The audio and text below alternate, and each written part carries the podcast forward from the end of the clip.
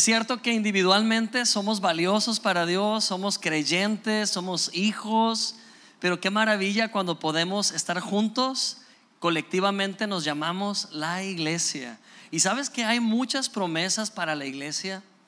Hay promesas que son para ti de una manera individual como creyente, pero hay promesas increíbles cuando estamos juntos, cuando somos cuerpo de Cristo, cuando somos la familia de Dios. Amén.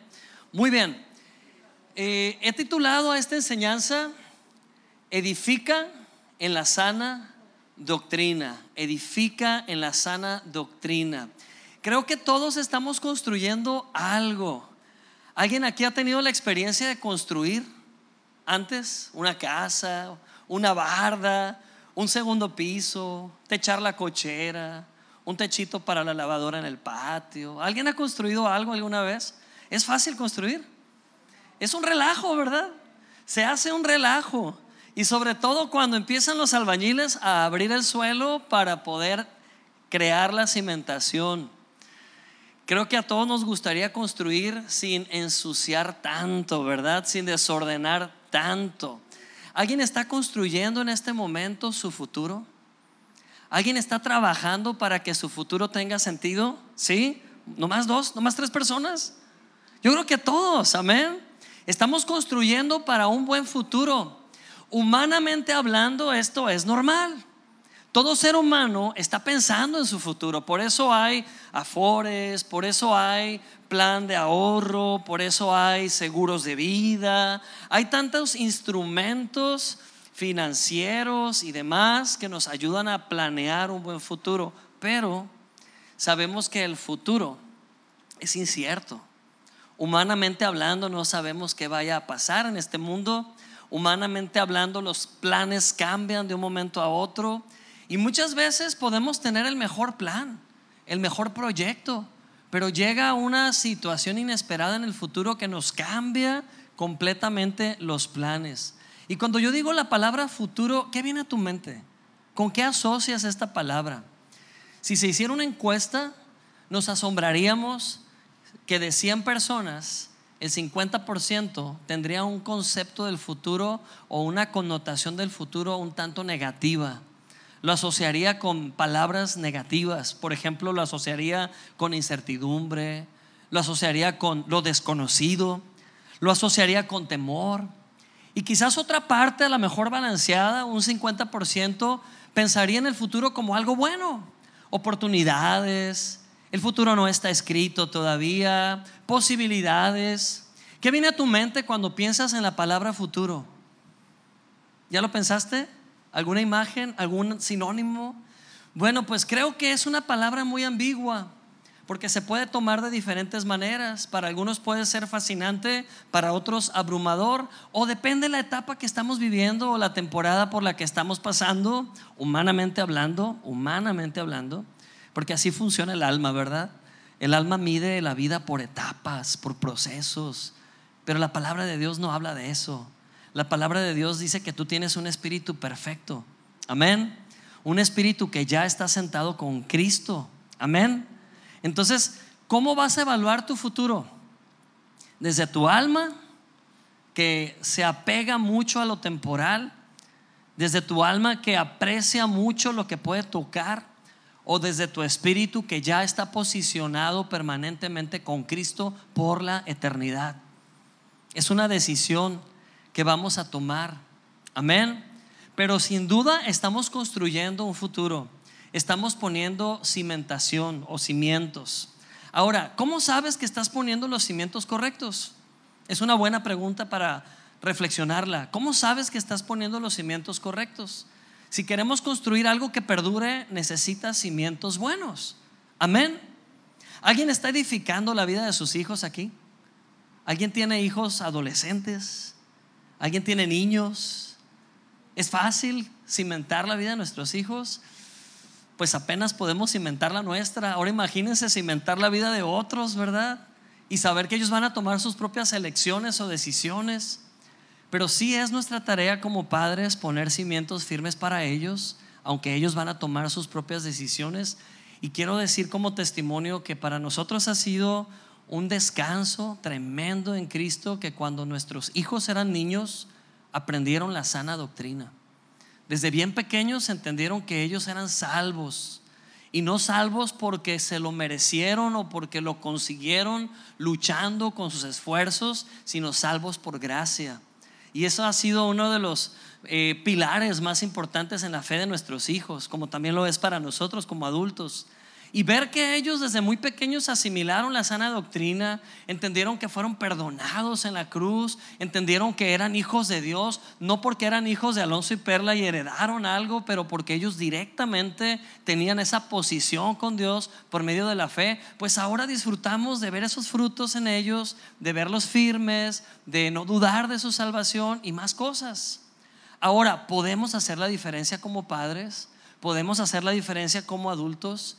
Y poner la cimentación correcta. ¿Cuál es esa cimentación?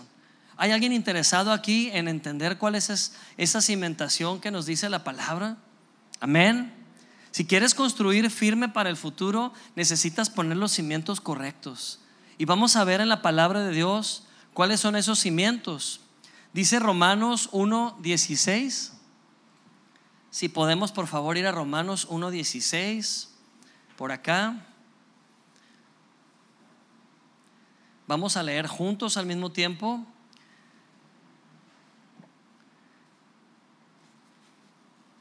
¿Ya lo tenemos? Ok, perfecto. Lo leemos juntos. Dice, no me avergüenzo del Evangelio porque es poder de Dios para la salvación de todo aquel que cree. Amén. Entonces, ¿cuál es esa cimentación? El Evangelio. El Evangelio es poder. ¿Poder para qué? Aquí lo leemos. Es poder para salvación. Amén. Somos salvos por gracia y no iremos al infierno. Amén. Cristo Jesús ya pagó el precio. Pero ¿cuántos necesitan experimentar esa salvación también en nuestro día a día? ¿Cuántos necesitan un milagro el día de hoy, por ejemplo? ¿Cuántos necesitan un milagro para esta semana? Antes de que llegue el corte de algo, ¿verdad? ¿Cuántos necesitan un milagro de sanidad? ¿Cuántos necesitan ver un milagro de Dios en la vida de algún familiar? Amén. ¿Sí? Entonces necesitamos poder. Ya comprobamos que humanamente somos limitados, ya comprobamos que humanamente nos quedamos cortos, pero el Evangelio es que poder de Dios, ¿para qué? Para salvarnos. Gloria a Dios. Entonces la sana doctrina, la cimentación correcta, en definitiva, es el Evangelio. Amén. Y el Evangelio, lejos de ser un conjunto de normas y reglas para la vida, es palabra que da vida. Es poder de Dios mismo, porque el Evangelio no es nada más un conocimiento. El Evangelio es una persona, es un verbo hecho carne, o el verbo hecho carne. Y este es Cristo Jesús. Amén. Juan 1 nos dice que el verbo se hizo carne y habitó entre nosotros. Cristo Jesús tenía un mensaje que darnos y en lugar de enviártelo por WhatsApp, en lugar, de enviarte ese mensaje por Gmail o por un, correo electrónico, en lugar de enviarte ese mensaje por un DM o un inbox, ¿sabes qué hizo? Se hizo ese mensaje carne. Se personificó ese mensaje. Vino a decírtelo en persona. ¿Alguna vez has recibido una noticia por teléfono que debió haber sido en persona y te frustró porque lo hicieron por teléfono? Hubiera sido mejor en persona, ¿verdad? Es lo que dices. Pues Jesús descendió a este mundo, dejando su trono, dejando su grandeza, dejando todas las cosas, se hizo carne y habitó entre nosotros, de modo que el Evangelio se hizo carne para acceder a ti, para llegar a ti y decirte ese mensaje de poder. Amén. Gloria a Dios. Entonces la sana doctrina es el Evangelio, dilo conmigo. La sana doctrina es el Evangelio. Y ahora di conmigo, el Evangelio es Jesús, es Cristo Jesús. Amén. Quiero decirte que la palabra doctrina para muchas personas suena fuerte. Adoctrinamiento, adoctrinado, doctrina. Pero doctrina simplemente significa conjunto de ideas, conjunto de enseñanzas o conjunto de principios básicos. Y en este mundo hay muchas doctrinas doctrinas de hombres, doctrinas que personas han establecido. Y no va a ser esta una clase de historia, ¿verdad? Pero hay muchos sistemas políticos basados en doctrinas humanas, doctrinas que han sido desarrolladas a lo largo de los años. Hay sistemas de gobierno basados en doctrinas. Y, también hay doctrinas culturales hay ideologías, hay tanta información humana volando por los aires, transmitidas por todos los medios de comunicación, que llega un momento que nuestro cerebro se bloquea y dice, ya no puedo con más información. Y aparte Alonso está hablando de que hay una sana doctrina. Pues es mi oración que el día de hoy toda esa doctrina humana que se ha permeado y que ha entrado a tu mente, que no ha hecho otra cosa más que sobrecargarte y confundirte, es mi oración que el día de hoy toda esa doctrina vana salga de tu vida y hagas espacio para la sana doctrina que tiene el poder de salvarte a ti y a tus hijos. Amén. Es mi oración que el día de hoy recibas por fe la sana doctrina, la abraces y de manera activa comiences a crecer en esa sana doctrina que es Cristo mismo. Gloria a Dios. Cuando era niño aprendí una lección yendo al circo. Yo estaba viendo los elefantes, lo grandes que eran, cuando había animales en los circos, ¿verdad? Y veía los elefantes tan grandes y a mí me impresionaba pensar cómo entrenaron ese elefante tan grande. Porque no sé si ustedes han escuchado, pero en África una de las mayores causas de muerte entre los aldeanos de diversas regiones de África son las estampidas de los elefantes. Grupos enormes de elefantes corren al mismo tiempo y arrasan con aldeas. Mucha gente muere porque son salvajes o en estado salvaje, no domesticados, pues son muy agresivos y muy peligrosos. Y yo me preguntaba de niño cómo lograron hacer que ese elefante estuviera ahí y obedeciera al que lo está manejando, ¿verdad? Que levanta la patita y que carga la bailarina y bueno, tantas cosas. Y me impresionó enterarme la forma en que se entrena un elefante. Resulta que cuando ese elefante es un bebé, le amarran con una cadena a un poste. Y la cadena tiene la longitud del el radio o del el diámetro de toda esa pista, de todo ese círculo. Entonces el elefantito se acostumbra a vivir en, ese, en esa área, porque lo que le limita de salirse de esa área es una cadena de acero. Y así crece, atado de su patita. Pero cuando ya es un adulto, le quitan la cadena y le ponen una cuerda simple. Una cuerda a la mejor de Ixtle, yo no sé, pero es una simple cuerda. ¿Y qué creen?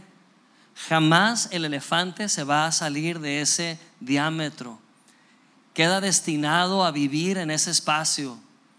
Y me quedo pensando de cuántas ideas humanas que hemos aprendido desde chicos, cuántos conceptos equivocados que adoptamos como verdades nos mantienen limitados de experimentar más a Dios en nuestras vidas. ¿Cuántos aspectos humanos nos tienen detenidos o frenados, imposibilitados de ver más la grandeza de Dios? ¿Cuántas doctrinas humanas ocupan espacio en nuestro interior, en nuestra alma, que consideramos algo valioso porque es lo que tenemos y es lo familiar para nosotros, es lo que dominamos? Pero quiero darte una buena noticia el día de hoy. El Evangelio son buenas nuevas y el Evangelio nos dice que si el Hijo de Dios te libera el día de hoy, serás verdaderamente libre, completamente libre. Si has luchado por una identidad, por conseguir un valor en tu vida, por sentirte valioso para las personas, el día de hoy que esa mentira de que no eres valioso sea destruida en tu vida y la verdad de Dios que dice que eres valioso, amado, perdonado, sea implantada esa verdad en tu corazón. De modo que comiences a vivir como una nueva criatura. Amén. De, de modo que comiences a vivir como lo que eres, heredero, heredera. Amén. Hombre libre, mujer libre. Gloria a Dios. Me llama la atención que en la Biblia los nombres son tan importantes y yo creo que en la vida son importantes, pero la Biblia resalta mucho el significado de los nombres. Si tú lees el Antiguo Testamento te menciona personajes y casi siempre en el mismo pasaje aparece el significado de ese nombre. Por ejemplo, un nombre que viene, que recuerdo en el Antiguo Testamento es Mara. Y Mara significa amargura. Y la Biblia habla de que los significados de los nombres tenían un efecto en la conducta y en la vida de las personas. El nombre de Javes Javes significa dolor y hubo un hombre llamado Dolor, Javes. No está padre llamarte dolor, ¿verdad? Ni está padre llamarte perdedor o llamarte débil, pero muchos nombres tienen un significado negativo. Y sabes, eh, recuerdo como misioneros que estuvimos un tiempo en Tailandia, eh, nos impactó mucho saber que los tailandeses cuando nacen reciben un nombre bien bonito. Perla de río, paloma exaltada, nombres muy bonitos, pero antes del año les cambian esos nombres bonitos por apodos horribles. Y cuando digo horribles son horribles, ¿eh? Apodos así como demente, loco, inservible, basura, de verdad, estiércol, de verdad. No estoy exagerando. Y esto es algo cultural, porque los tailandeses son animistas, creen en los espíritus. Entonces, antes de que un espíritu le tenga celo o envidia a un niño por su nombre bonito, le ponen un apodo feo. Y a partir de ese día le hablan por el apodo feo. Y al ánima o al espíritu le ponen un templo pequeño afuera de la casa con comida para que no entre al hogar y se quede en ese templito y coma esa comida y no se acerque a los hijos de esa casa. Esa es básicamente la idea en la cultura tailandesa. Imagínense, vivir toda una vida escuchando tu apodo y que todo el mundo te habla por tu apodo. Inservible. Ven para acá, inservible. Eso empieza a limitar tu mente, ¿verdad? Eso empieza a acotar tu entendimiento. Y hoy en día hay tantas ideas que nos limitan y que nos roban el valor o pretenden robar el valor que tenemos como hijos de Dios. Es mi oración que el día de hoy la sana doctrina te sea revelada y toda cuerda toda cadena sea rota en el nombre de Cristo Jesús. Toda atadura sea destruida en el nombre poderoso de Cristo Jesús. Necesitamos disipularnos, adoctrinarnos en la sana doctrina. Amén. Puedes decir conmigo, necesito ser discipulado. Necesito ser enseñado en la palabra. Necesito crecer en el conocimiento, dilo conmigo, necesito crecer en el conocimiento de Cristo. Necesito ser fortalecido en la sana doctrina. ¿Por qué? Y esta es la pregunta, ¿por qué necesitamos ser edificados? Precisamente porque si no tenemos esos cimientos, lo que construyamos se va a caer. Nuestras relaciones se van a desmoronar. Nuestro matrimonio va a estar en la cuerda floja todo el tiempo. Nuestro trato con los hijos va a ser siempre una batalla, un pleito. Nuestros negocios van a estar en ese up and down todo el tiempo, con una buena, una mala administración, buenos resultados, malos resultados. Muchas cosas que nos importan en la vida van a estar siempre ah, en la cuerda floja porque nuestros cimientos no son buenos. Pero la buena noticia es que Jesús ya proveyó los cimientos necesarios. Lo único que necesitas es aceptarlos. Amén. ¿Alguien va a aceptar hoy comenzar a edificar en la sana doctrina? ¿Alguien le va a abrir su corazón al Padre y decir, yo quiero edificar conforme a esa sana doctrina? Yo quiero ver un buen futuro para los míos. Yo quiero un futuro victorioso. Yo quiero empezar a experimentar esa victoria desde ya. Gloria a Dios. Amén. Así que, ¿cómo o por qué necesitamos la sana doctrina? Número uno, y son tres puntos básicos que vamos a estudiar el día de hoy. Número uno, porque el Evangelio de Cristo provee salvación. ¿Lo puedes repetir conmigo? Porque el Evangelio de Cristo provee salvación. Amén. Gloria a Dios. Dice Hechos 2.42 y lo leemos juntos. Dice, y se dedicaban continuamente a la doctrina de los apóstoles y a la comunión al partimiento del pan y a la oración. ¿A qué se dedicaba la iglesia primitiva? Esto era exclusivo para la iglesia primitiva. Está describiendo cómo vivía aquella primera iglesia de Cristo. Pues básicamente se enfocaban en estas cosas, la doctrina de los apóstoles, ¿qué más? La comunión, ¿qué es la comunión? Esto, estar reunidos, reunirnos, estar juntos, amén. ¿Qué más? Dice que se dedicaban al partimiento del pan, que por cierto ya el próximo domingo vamos a tomar la Santa Cena juntos, pero creemos que lo podemos hacer en casa también con nuestros hijos, pero cuando lo hacemos juntos como iglesia es hermoso, es maravilloso, y a la oración. Amén. Así que aquí está claro cómo practicamos esa doctrina, ese evangelio. Y primera de Corintios 3:11 lo leemos, dice, pues nadie puede poner un fundamento distinto del que ya tenemos, que es Jesucristo. Amén. Algún tiempo atrás, una persona relativamente nueva me preguntó, oye, ¿por qué siempre hablan de lo mismo? Y yo le digo, ¿cómo que de lo mismo? Sí, pues siempre hablan de Cristo, Cristo, Cristo, Cristo, Cristo, Cristo, Cristo. Yo dije, ay, cosotas, ¿verdad? Pues de qué más vamos a hablar? ¿De qué otro tema vamos a hablar? Es que hay muchos temas, me decía esa persona. Pueden hablar, por ejemplo, de la buena conducta, de los buenos modales, de el ayudar a la gente, de... Sí, es cierto, hay cosas muy buenas de que podemos hablar, pero si no ponemos a Cristo como la piedra angular, si no ponemos a Cristo como la plataforma sobre la que construimos, lo que construyamos se va a caer. Amén.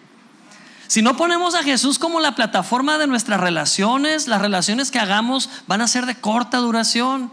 Si no ponemos a Cristo sobre nuestra economía incluso, vamos a ser malos administradores porque vamos a ser egoístas, vamos a estar enfocados en nuestro propio deleite nada más, sin ver a otro lado. Pero cuando tenemos a Cristo como fundamento, las cosas salen mejor. Amén. Vamos de gloria en gloria. Entonces me gusta mucho cómo le dice Pablo a los corintios y no, fíjense bien, no es una sugerencia. Me encanta Pablo, porque Pablo es así como dicen los muchachos, es bien neta, ¿ok? Dice las cosas tal cual, como son. ¿Y qué dice Pablo? Que nadie ponga un fundamento distinto del que ya tenemos, que es Jesucristo. Amén. Y hoy quiero sentirme Pablo por un, un minuto o unos segundos. Iglesia, que nadie te dé otro fundamento que no sea Cristo. Si vas a escuchar una enseñanza, te tiene que hablar de Cristo. Si vas a entonar una alabanza, aguas, que no exalte tu alma, ni tu necesidad, ni tu pájaro herido, que exalte a Cristo. Amén. Amén. Todo es Cristo. Todo es Cristo.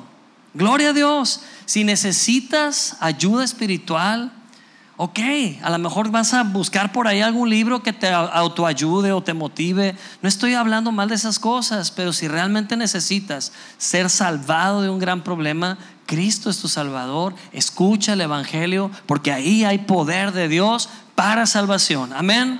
Así que la sana doctrina es simplemente Jesucristo. Y dígalo conmigo, Jesucristo basta. Jesucristo es suficiente. Amén. En Efesios 6 encontramos algo a lo que le he llamado, y esta es una idea que yo tuve, de llamarle a esto un índice doctrinal. En Efesios 6, 10 al 13 encontramos la explicación de la armadura del cristiano. ¿Cuántos han leído de la armadura del cristiano? Lo citábamos el domingo pasado, no profundizábamos, pero decíamos que el cristiano se pone una armadura, ¿verdad? Hay una armadura puesta que consta de qué? De casco o yelmo de la salvación. ¿De qué más? Coraza de justicia, que es lo que cubre donde está el corazón precisamente. Imagínense un soldado romano y vayan pensando en esas piezas. El escudo de la fe que apaga los dardos de fuego del maligno. ¿Qué más? La espada del Espíritu, que es la palabra. El cinturón de la verdad y el calzado de la paz, el calzado del apresto del Evangelio de la paz. Amén. Pero siempre hemos creído que son seis cosas y resulta que leemos claramente que son siete. Son seis partes de una armadura, sí, pero ¿saben cómo encierra toda la armadura? Dice, orando en el Espíritu. Amén.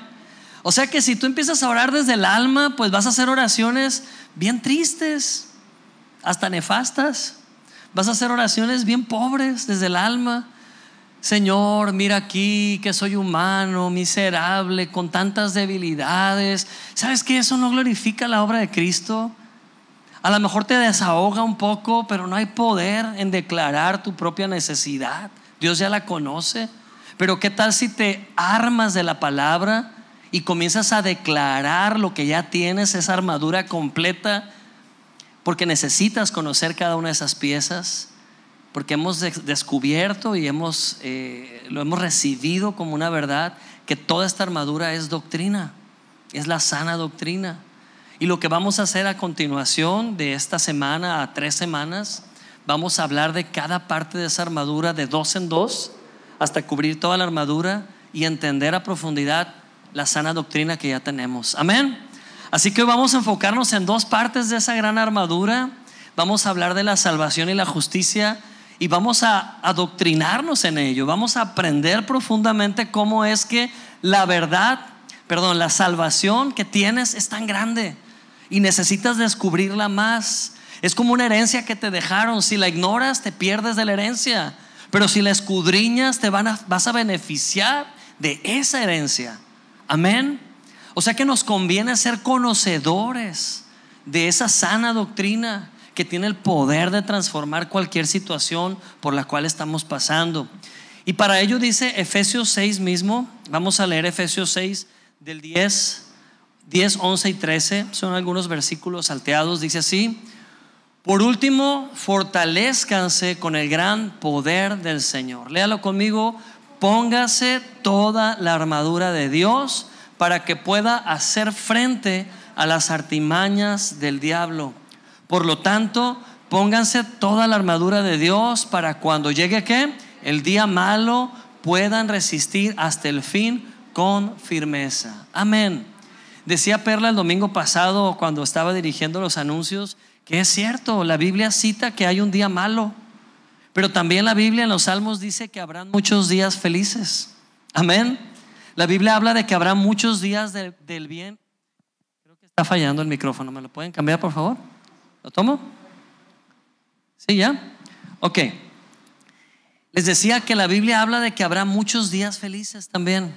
Pero casi siempre la debilidad humana se enfoca en el día malo.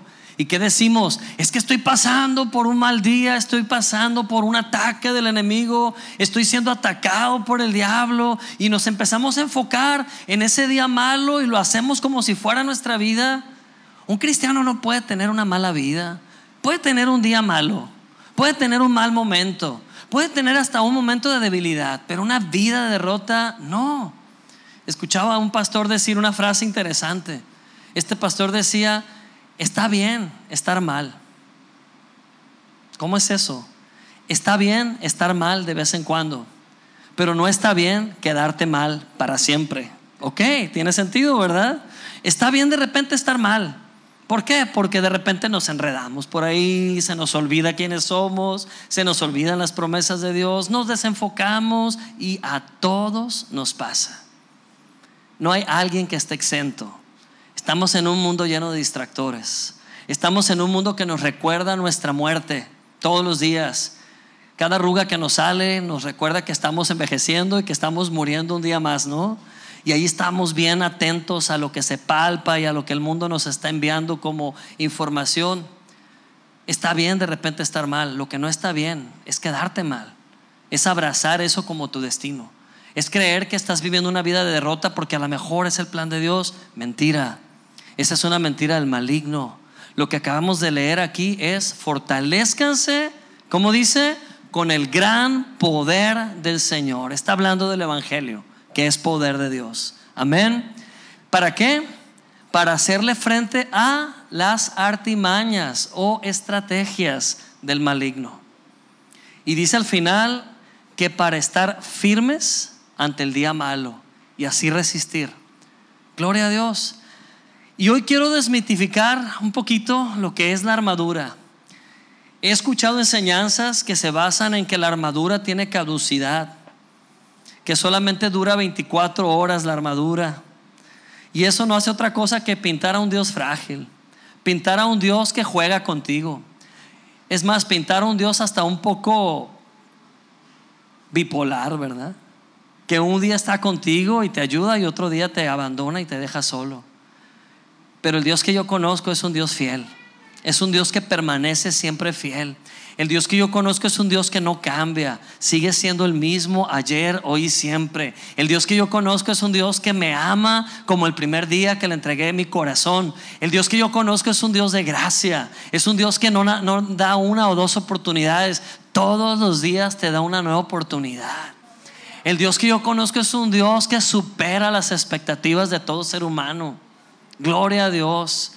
El Dios que yo conozco no es un Dios cambiante o que vacila con sus promesas, pero Él retiene firme sus promesas. ¿Puedes decir amén? Y ese Dios está contigo en este momento.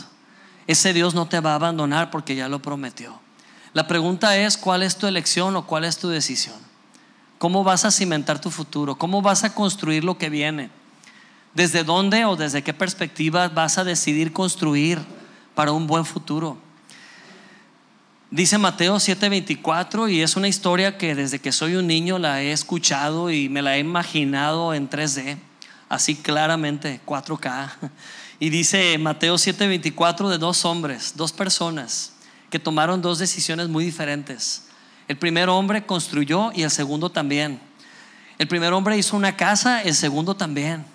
El primer hombre enfrentó una tormenta y el segundo también. O sea, ¿qué diferencia había entre estos dos hombres y qué al caso contrastarlos? La decisión de sobre dónde edificaron, dónde decidieron hacer estas cosas. Y vamos a leer, dice Mateo 124, a cualquiera que me oye estas palabras y las pone en práctica, lo compararé a qué? A un hombre prudente que edificó su casa dígalo conmigo, sobre la roca. Vamos a leer juntos con mucho ánimo. ¿Qué les parece? Amén. Versículo 25 dice, cayó la lluvia, vinieron ríos y soplaron los vientos y azotaron aquella casa, pero esta no se vino abajo porque estaba fundada sobre la roca. Amén. Pero vamos a ver el caso 2. Dice en el 26, por otro lado, a cualquiera que me oye estas palabras y no las pone en práctica, lo compararé a un hombre que insensato, que edificó su casa sobre la arena. Y cayó la lluvia, vinieron los ríos, soplaron los vientos y azotaron aquella casa y ésta se vino abajo. Y su ruina fue como estrepitosa. Qué palabra, ¿verdad? Fue estrepitosa. O sea, todo el mundo se dio cuenta de su ruina. ¿Y sabes que eso sucede cuando hemos decidido abandonar los buenos cimientos de la sana doctrina? Hoy en día hay tantas opciones aparentemente buenas. Es más, hoy en día hay quien se, quien se atreva a decirte que no necesitas a Dios para ser feliz. O no necesitas a Cristo para poder triunfar en la vida. O no necesitas a Cristo para tener éxito. Hay muchos gurús allá afuera con un montón de ideas, un montón de ideologías, un montón de doctrinas humanas, pero es arena. Amén. Todo eso es arena porque son simples mortales, son seres humanos falibles. En el pasado hubo hombres que fueron casi deidificados, casi convertidos en dioses, pero tú vas a sus tumbas y solo hay polvo porque esos huesos se hicieron polvo, simples mortales. Hay figuras casi edificadas, símbolos de muchas religiones, un budismo, en fin. Pero si tú vas a buscar el cuerpo de Buda, ahí está hecho polvo. Él no resucitó, pero mi Cristo resucitó. Mi Cristo salió de ese sepulcro y se sentó en los lugares celestiales y adivina qué, te apartó lugar a un lado para que juntamente con Él te sientes por la eternidad en tu espíritu. Amén. Así que tenemos un Dios confiable. Él es la roca. Amén. Es mi oración que hoy decidas construir sobre la roca y seas llamado así hombre sabio, mujer sabia. ¿Cuántas mujeres sabias tenemos aquí edificando su casa? Amén. Oh, Alonso, es que tú no sabes, he cometido un montón de errores. Humanamente lo sé y yo también. Pero ¿sabes cómo te ve Dios, mujer sabia? Eres la descripción perfecta de Proverbios 31, la mujer sabia que edifica su casa. Oh, me falta mucho, Alonso. Hey, no te evalúes desde tu alma. Cree que en el espíritu eres esa mujer sabia. Amén. Hombre sabio que está edificando a los suyos. Declárate sabio en Cristo. Amén. No seas sabio en tu propia opinión, porque eso es insensatez pero sé sabio en la palabra, sabio en Cristo. Así que hoy quiero hablar de estas dos palabras importantes, salvación y justicia. Y vamos a empezar por esa primera parte de la armadura, de la armadura del cristiano, que es doctrina y es el yelmo de la salvación. Si me puedes ponerle el, texto, por favor. El yelmo de la salvación. Número uno. ¿Sí lo tienes, Caleb? Ok, Luis. Yelmo de salvación. Viene un casco ahí dibujado, por favor. Y si no, pues nos va. Ahí está. Es que soy bien visual. Yo necesito poner alguna imagen. Y ahí está el casco de la salvación. Una palabra más interesante sería yelmo, como dice la reina Valera, ¿verdad? Esa traducción. Pero prácticamente es casco, casco de la salvación. ¿Te pones a pensar de qué sirve un casco para un guerrero? Pues es elemental. Nadie puede ir a la guerra sin casco un motociclista sin casco pues está peligrando totalmente, ¿verdad? Porque el cerebro es un órgano vital que necesita ser protegido de todo ataque. Y sabes que tenemos como cristianos un casco bien puesto que no se puede quitar cuando hemos entendido la salvación que Dios nos ha dado. Si tú no tienes clara la salvación de Dios, estás corriendo peligro. Necesitas tener clara la salvación de Dios. Necesitas tener claro que eres salvo por gracia. ¿Qué quiere decir esto? Que a ti no te costó nada ser salvo. Le costó a alguien todo, pero a ti no te costó nada. Y no por eso es una salvación barata. No, fue gratuita para ti, pero le costó todo a un hombre justo que nunca pecó, llamado Cristo Jesús. Amén. Él lo dio todo para que tú pudieras hoy ser llamado hijo de Dios, salvo por gracia. Así que el yelmo o casco de la salvación nos habla precisamente de ese regalo. Y vamos a leer Hechos 4:12. Dice así, y lo leemos en voz alta todos, dice, y en ningún otro hay salvación, porque no hay otro nombre bajo el cielo dado a los hombres en que podamos ser salvos. Amén. Observa ese texto por un momento. Y deja que el Espíritu Santo te convenza de esta verdad. Si tratas de hallarle lógica, no funciona, pero se recibe por fe. Por la fe creemos que en nadie más hay salvación, solamente en aquel cuyo nombre es superior a todo nombre. Amén.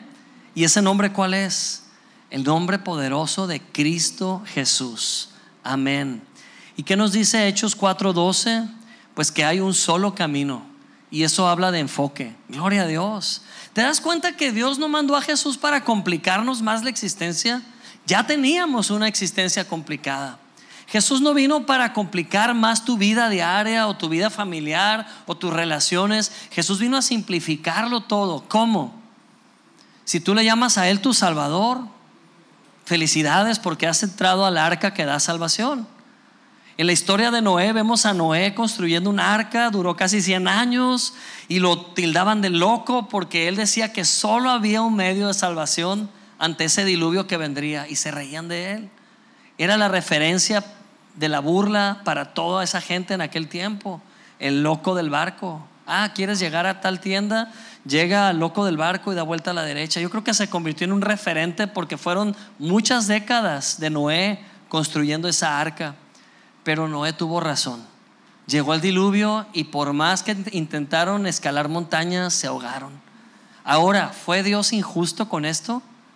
De ninguna forma, porque la invitación fue dada a todo aquel que creyera. Pero solo ocho creyeron. Noé, su esposa, sus tres hijos y sus nueras. Punto y final. Se dejaron más salvar los animales que la gente de aquel tiempo. Qué interesante, ¿verdad? Pero los tiempos no son diferentes a los de nuestros días. Aquel tiempo no es diferente al de nuestros días. ¿Qué te dicen cuando dices que solo Cristo salva? Ay, qué intolerante. Ay, qué, qué, ¿cómo es? Como, qué excluyente, ¿verdad? Palabras tan sonadas hoy en día. Qué, excluyente, qué intolerante, como que solamente tu religión te puede salvar. No, no es ninguna religión. Estamos hablando del Salvador. No estamos hablando de doctrinas de hombres, estamos hablando del poder del Evangelio. Estamos hablando de aquel que lo dio todo para salvarnos. Estamos hablando de Cristo Jesús, cuyo nombre es sobre todo nombre. Amén. Y no habrá otro mensaje. Es el único mensaje en el cual la humanidad tiene la última esperanza de salvarse. Te diré algo, el arca en este momento está abierta. La puerta del arca está abierta para todo aquel que cree. ¿Has creído en Cristo como Salvador? Tú estás adentro ya. Amén. Pero es tiempo de invitar a otros a entrar al arca. No los puedes obligar, pero sí los puedes invitar.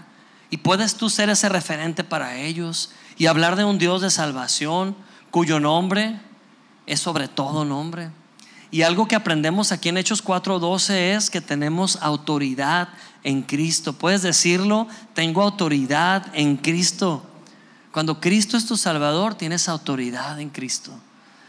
Qué cosa más emocionante. Y digo, no, digo lo segundo, no lo primero. Cuando viene una persona que tiene problemas espirituales, demoníacos, humanamente no sabes qué hacer. Pero cuando tomas autoridad en Cristo, tú creyente, no estoy hablando de los líderes, los pastores, tú como creyente tienes autoridad en Cristo porque tu único enfoque es Él. Tú creyente puedes hablarle al enemigo y darle órdenes y ver cómo el enemigo retrocede y huye. Porque no estás hablando en tu nombre, no estás hablando en tu, en tu conocimiento, estás hablando en tu convicción de que Cristo es el nombre sobre todo nombre y en Él hay autoridad. Amén. En Él hay autoridad para hacer retroceder las tinieblas. Así que hay autoridad en el nombre de Cristo. Gloria a Dios. ¿Y qué nos dice también Hechos 4:12 acerca de la salvación, que es en este momento el enfoque de nuestro estudio? Nos dice eh, que somos salvos, siempre salvos en Cristo. ¿Puedes declararte siempre salvo? ¿Siempre salva? No, es que Alonso, yo no sé si lo que hice el otro día ya hizo que perdiera la salvación. Una pregunta, ¿lo que hiciste hace días fue renunciar abierta y conscientemente a Cristo y escupir su nombre y pisotearlo? No, no haría eso. Entonces, eres salvo. No, pero es que cometí un error. Eres un hijo de Dios, salvo que cometiste un error. Pero te puedes arrepentir y puedes creer que hay un nuevo comienzo para ti y dejar de vivir en condenación porque es la condenación la que te tiene derrotado. Pero Dios no te ve como un derrotado, Él te ve como un hijo amado. Es como el padre del hijo pródigo. ¿Cuándo dejó el hijo pródigo de ser hijo? Nunca. Aún comiendo las algarrobas de los cerdos, seguía siendo hijo de aquel hombre amoroso. Y aquel hombre amoroso lo esperó día y noche hasta que ese joven recapacitó y se arrepintió y regresó a casa y fue recibido por el amor del Padre, fue restituido, hubo fiesta, fue levantado de nuevo y el amor del Padre lo transformó. Amén. Entonces no dudes de tu salvación. Si tú vives una vida de constante dudar de ese regalo que a ti no te costó nada, estás abriendo un espacio para ser blanco fácil pero ponte bien ese casco, sé enseñado y adoctrinado en una salvación tan grande que no cambia. Puedes decir amén. Gloria a Dios. Muy bien. Y número dos, estamos hablando de por qué es importante eh, el Evangelio y la sana doctrina en nuestras vidas. Número dos, porque provee, si puedes poner la imagen, porque provee identidad y seguridad al creyente. Amén.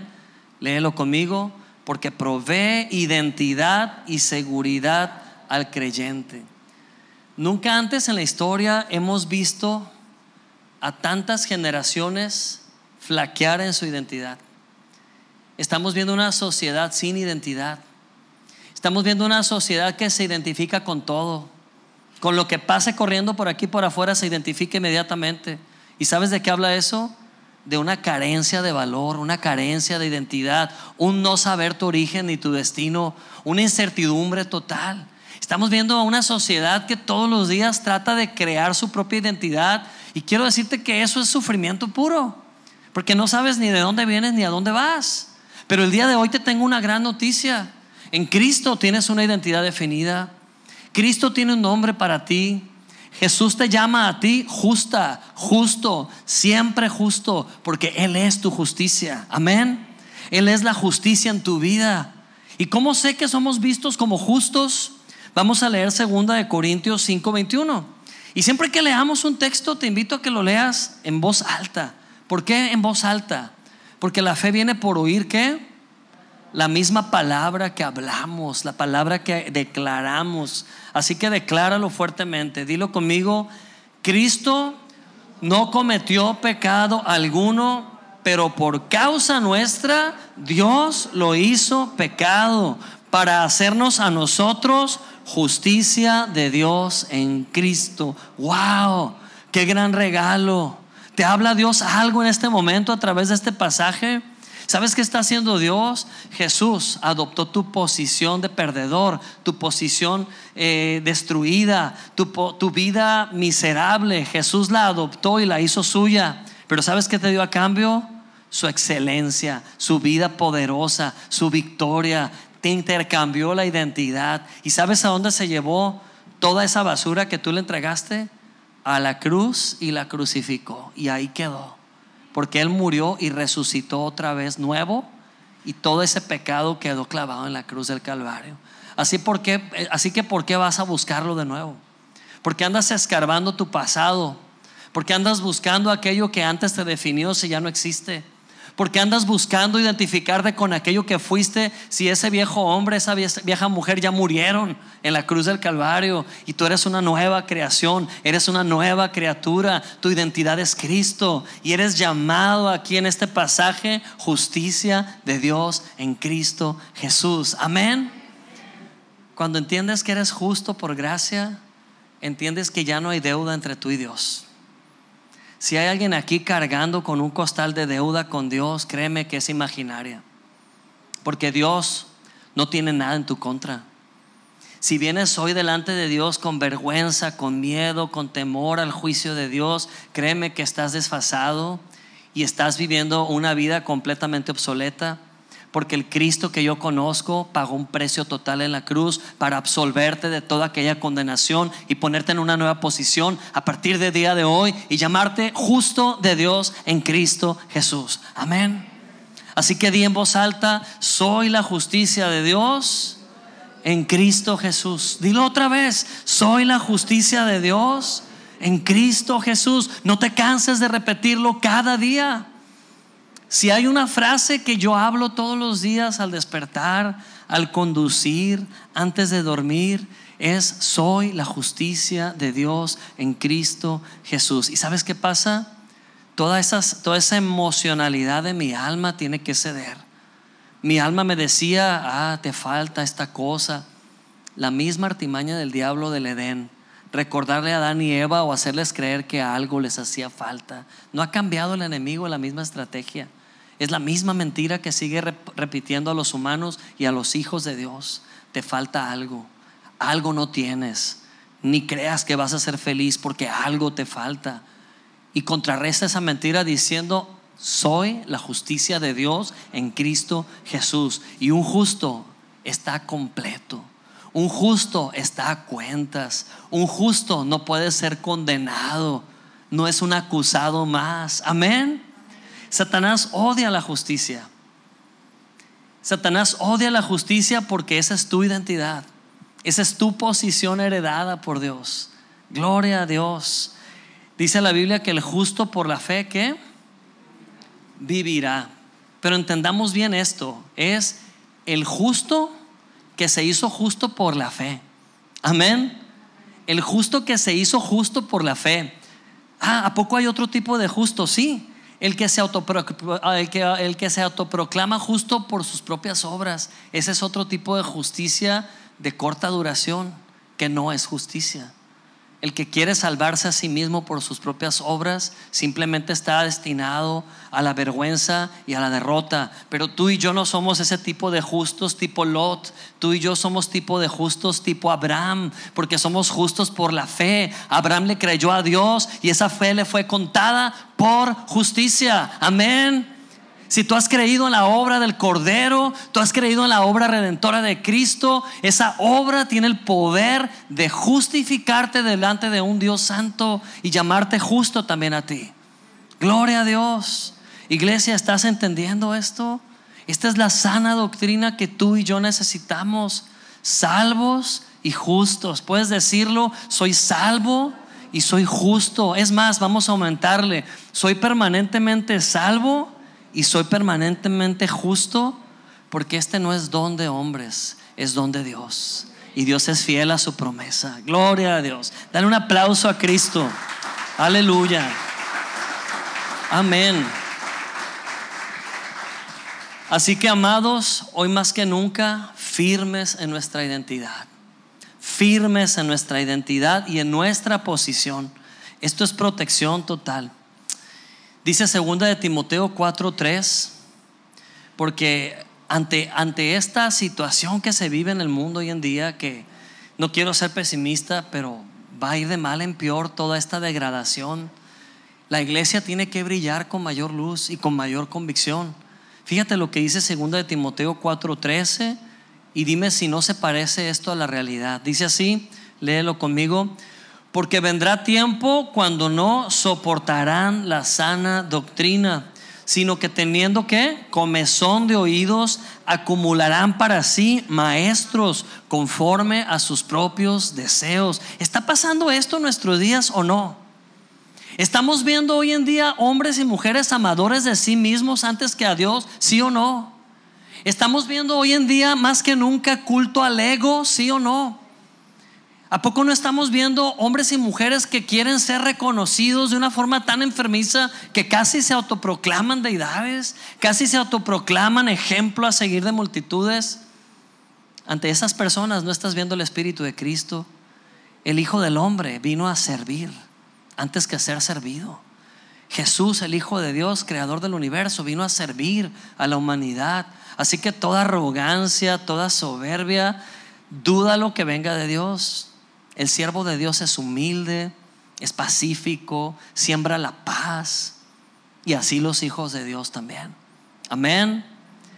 Y con esto quiero decirte que la sana doctrina te ubica porque te da identidad clara. No tienes que pelear tu valor con nadie. No tienes que convencer a nadie de cuánto Dios te ama porque te ama indiscutiblemente. Amén. La sana doctrina, que es la gracia de Dios, hace algo muy impactante te quita todo lo que te pusiste encima para cubrir tu debilidad y te deja expuesto en tu debilidad para qué? Para que su poder se perfeccione en tu debilidad. Gloria a Dios. Si tú quieres que tu fortaleza sea tu reputación, Dios puede respetar eso, pero sabe que ahí no hay victoria y que vas a vivir toda una vida de frustración. Pero si tú entregas tu reputación a Dios y dejas que su gracia te presente ante Dios tal como eres, en esa debilidad expuesta, Dios se va a hacer fuerte en tu vida. Si vienes con relaciones destruidas del pasado y te avergüenza que no has logrado construir una familia estable, ¿sabes qué? Lejos de ocultarlo y poniendo capas y capas de apariencias, ven a Dios tal como eres y dile, Padre, lo intenté y no lo logré, pero tú me amas tal como soy y tú puedes empezar una obra nueva y tú puedes levantar una nueva familia en este momento. Amén. Si la vergüenza te viene persiguiendo desde hace días porque no has logrado lo que te has planteado, entrégale a Jesús esa derrota y deja que en tus derrotas Él se haga fuerte y victorioso y que su nombre sea glorificado en tu vida.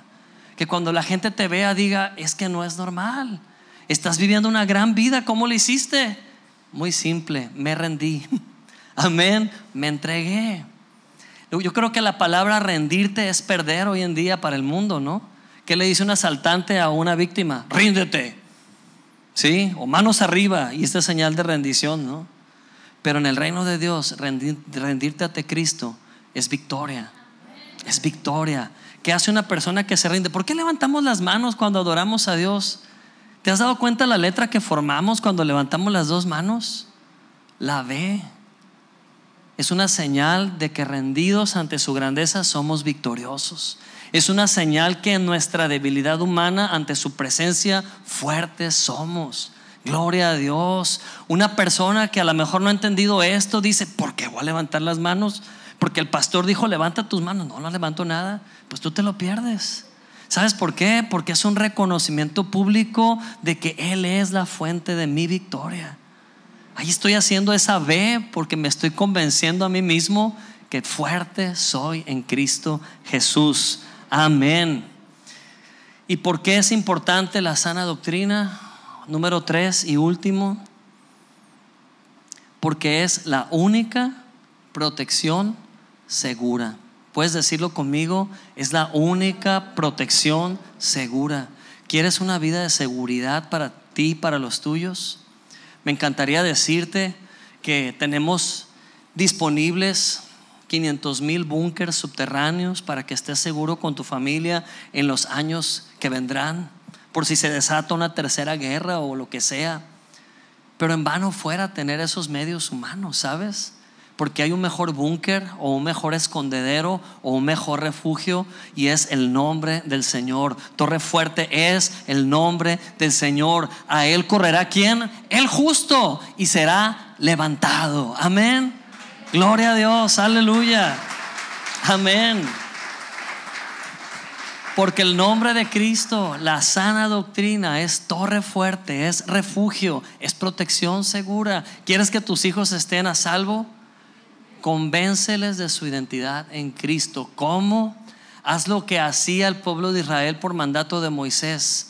Moisés les decía al pueblo de Israel, papás, Escriban estas palabras en sus puertas, en sus ventanas, en las paredes, en donde sea. Es más, una tía de perla hasta en los ganchos de la ropa le escribía a sus hijos textos bíblicos.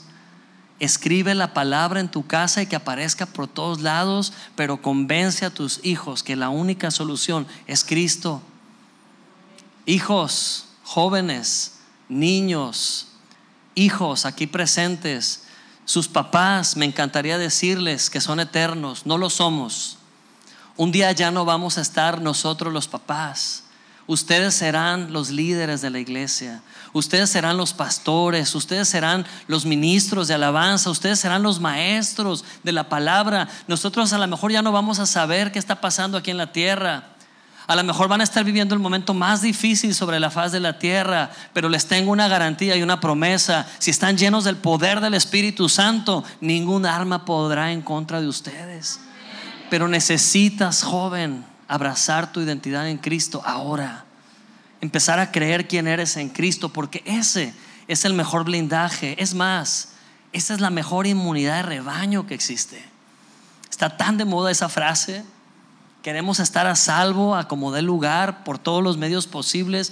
¿Quieres estar a salvo realmente, blindado, inmune a, toda, a todo virus contaminante espiritual, a toda ideología que es peor que una enfermedad física porque destruye tu mente? Blíndate con la sana doctrina. No hay mejor blindaje para tus hijos, papá, mamá. Cúbrelos con la sana doctrina. Nada les cubre mejor. ¿Amas a tus hijos? Qué pregunta, ¿verdad? ¿Amas a tus hijos? Contesta, ¿amas a tus hijos? No dejes, no dejes la palabra de, al lado.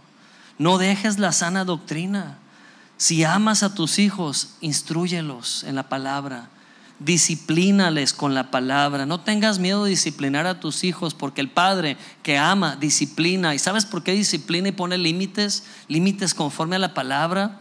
Porque si no lo haces tú, la vida allá afuera en el mundo es tan dura y esos estrellones son tan terribles y a veces mortales. Por eso si los amas, instruyelos ahora. Enséñales el valor de congregarse, enséñales el valor de escuchar la palabra, no cada domingo, que te vean a ti escuchar la palabra todos los días. Enséñales que la palabra es tu alimento y también el de ellos. Enséñales que vienen días más peligrosos de los que estamos viendo y necesitamos estar en la roca, no en la arena. Todo se va a caer excepto lo que esté sobre la roca. Toda esa gente que te presumió tener éxito, pero jamás fundamentado en Cristo, tus ojos van a ver cómo todo lo que construyeron se va a caer, se va a desmoronar. Y no es que deseemos eso, es lo natural. Pero ellos van a ver que tú vas a estar de pie, porque tu elección fue la roca eterna llamada Cristo Jesús. Padre, no te descuides ni pienses, ah, qué tanto es tantito. No dejes que ninguna doctrina humana de hombres diabólica entre a la vida de tus hijos. Si tú ves entrar un perro sarnoso a tu sala o tu comedor y al rato hasta agarra la confianza de meterse a la habitación de tus hijos pequeños, ¿lo permitirías? Si tú ves un perro callejero todo sarnoso, todo infectado, que quiere meterse hasta, hasta el cuarto de tus hijos, ¿lo dejarías entrar? ¿Y por qué dejamos entrar basura del mundo a la vida de nuestros hijos? seamos firmes en establecer la sana doctrina en nuestras casas, comenzando por nosotros, abrazando la palabra en serio, abrazando la iglesia en serio, el lugar más seguro que existe a partir de hace muchos años y siempre a la fecha se llama la iglesia. Amén. El cuerpo de Cristo, porque ahí está la cabeza y la cabeza sabe para dónde. La cabeza sabe darle rumbo a nuestras vidas humanas. La cabeza sabe decirnos hacia dónde movernos. Perdón, me estoy ahogando. Amén. Tito 1.9, vamos a leer lo que dice Tito 1.9 y con esto estoy terminando. Léalo conmigo, dice, reteniendo la palabra fiel que es conforme a la enseñanza. ¿Para qué? Para que sea capaz también de exhortar con sana doctrina y refutar a, a los que contradicen. ¿No se imaginan la cantidad de llamadas de papás entre semana que me dicen, ¿cómo le hago con mi hijo? Está más rebelde que nunca, no supe qué contestarle, me ganó. ¿Sabes por qué te ganó? Porque no estás comiendo, porque no te estás instruyendo en la sana doctrina. ¿Qué dice Tito aquí? Retén la palabra. Reténla, practícala, cómela todos los días. Si tu hijo te agarró en curva con una ideología diabólica de hombre, es triste. Te agarró descuidado, ¿por qué? Porque no has estado comiendo. Amado hermano, amada hermana, esta es una exhortación de gracia, porque te amo y porque Dios te ama. Nútrete. No andes por la vida todo raquítico, tembloroso. Come la sana doctrina que fortalece. Amén. ¿De qué otra forma te lo digo? Necesitamos estar fuertes en Cristo para que tú puedas, como dice ahí, exhortar con la sana doctrina. ¿Cómo vas a exhortar con la sana doctrina si la sana doctrina no está tomando lugar en tu vida? Que a partir de hoy esto sea una prioridad. Gloria a Dios. Dice Primera de Pedro 2:2, deseen como niños recién nacidos la leche espiritual no adulterada, para que por ella crezcan para salvación. Leche espiritual no adulterada. La sana doctrina no se mezcla con nada. Cristo más nada es todo. Dilo conmigo, Cristo más nada es todo. La sana doctrina que es Cristo no ocupa ayuda de nada ni de nadie. Es suficiente para tu matrimonio, para tu paternidad, para tus finanzas, para cada área de tu vida. Cristo es suficiente.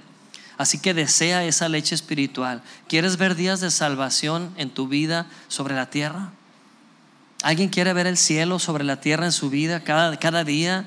¿Alguien quiere ver la intervención de Dios? ¿Alguien quiere ver la intervención de ángeles del cielo en tu casa?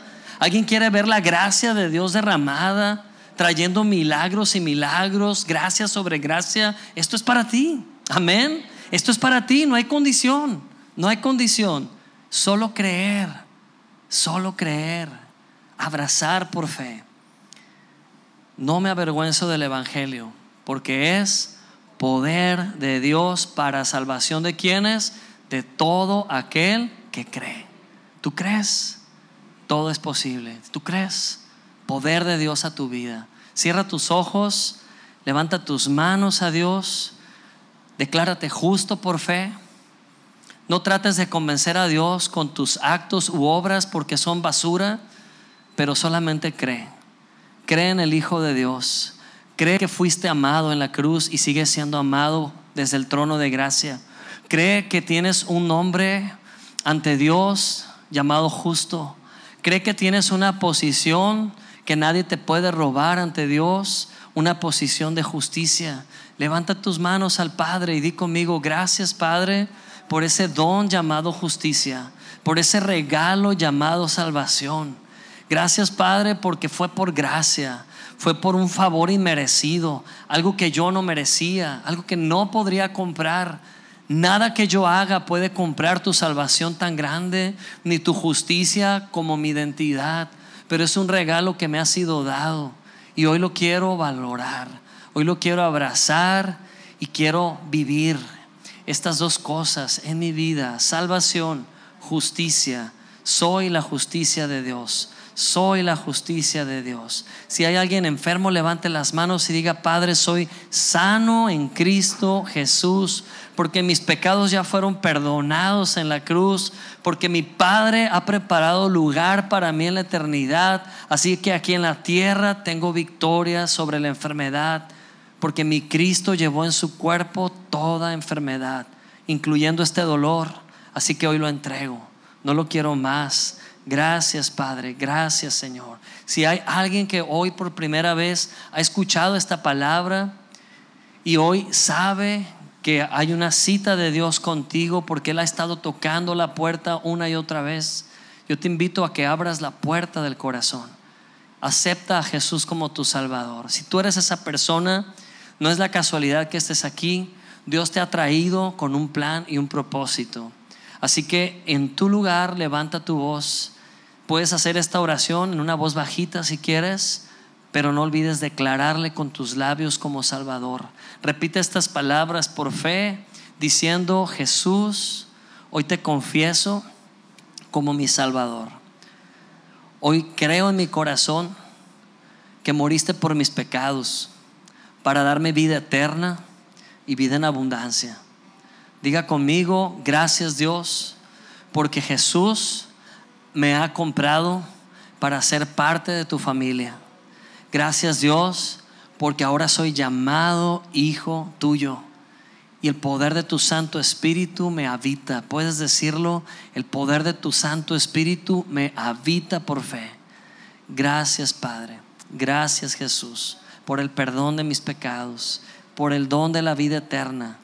Gracias Dios. Hoy te acepto, Jesús, como mi suficiente y único Salvador. Amén. Gloria a Dios. Aleluya. Amén.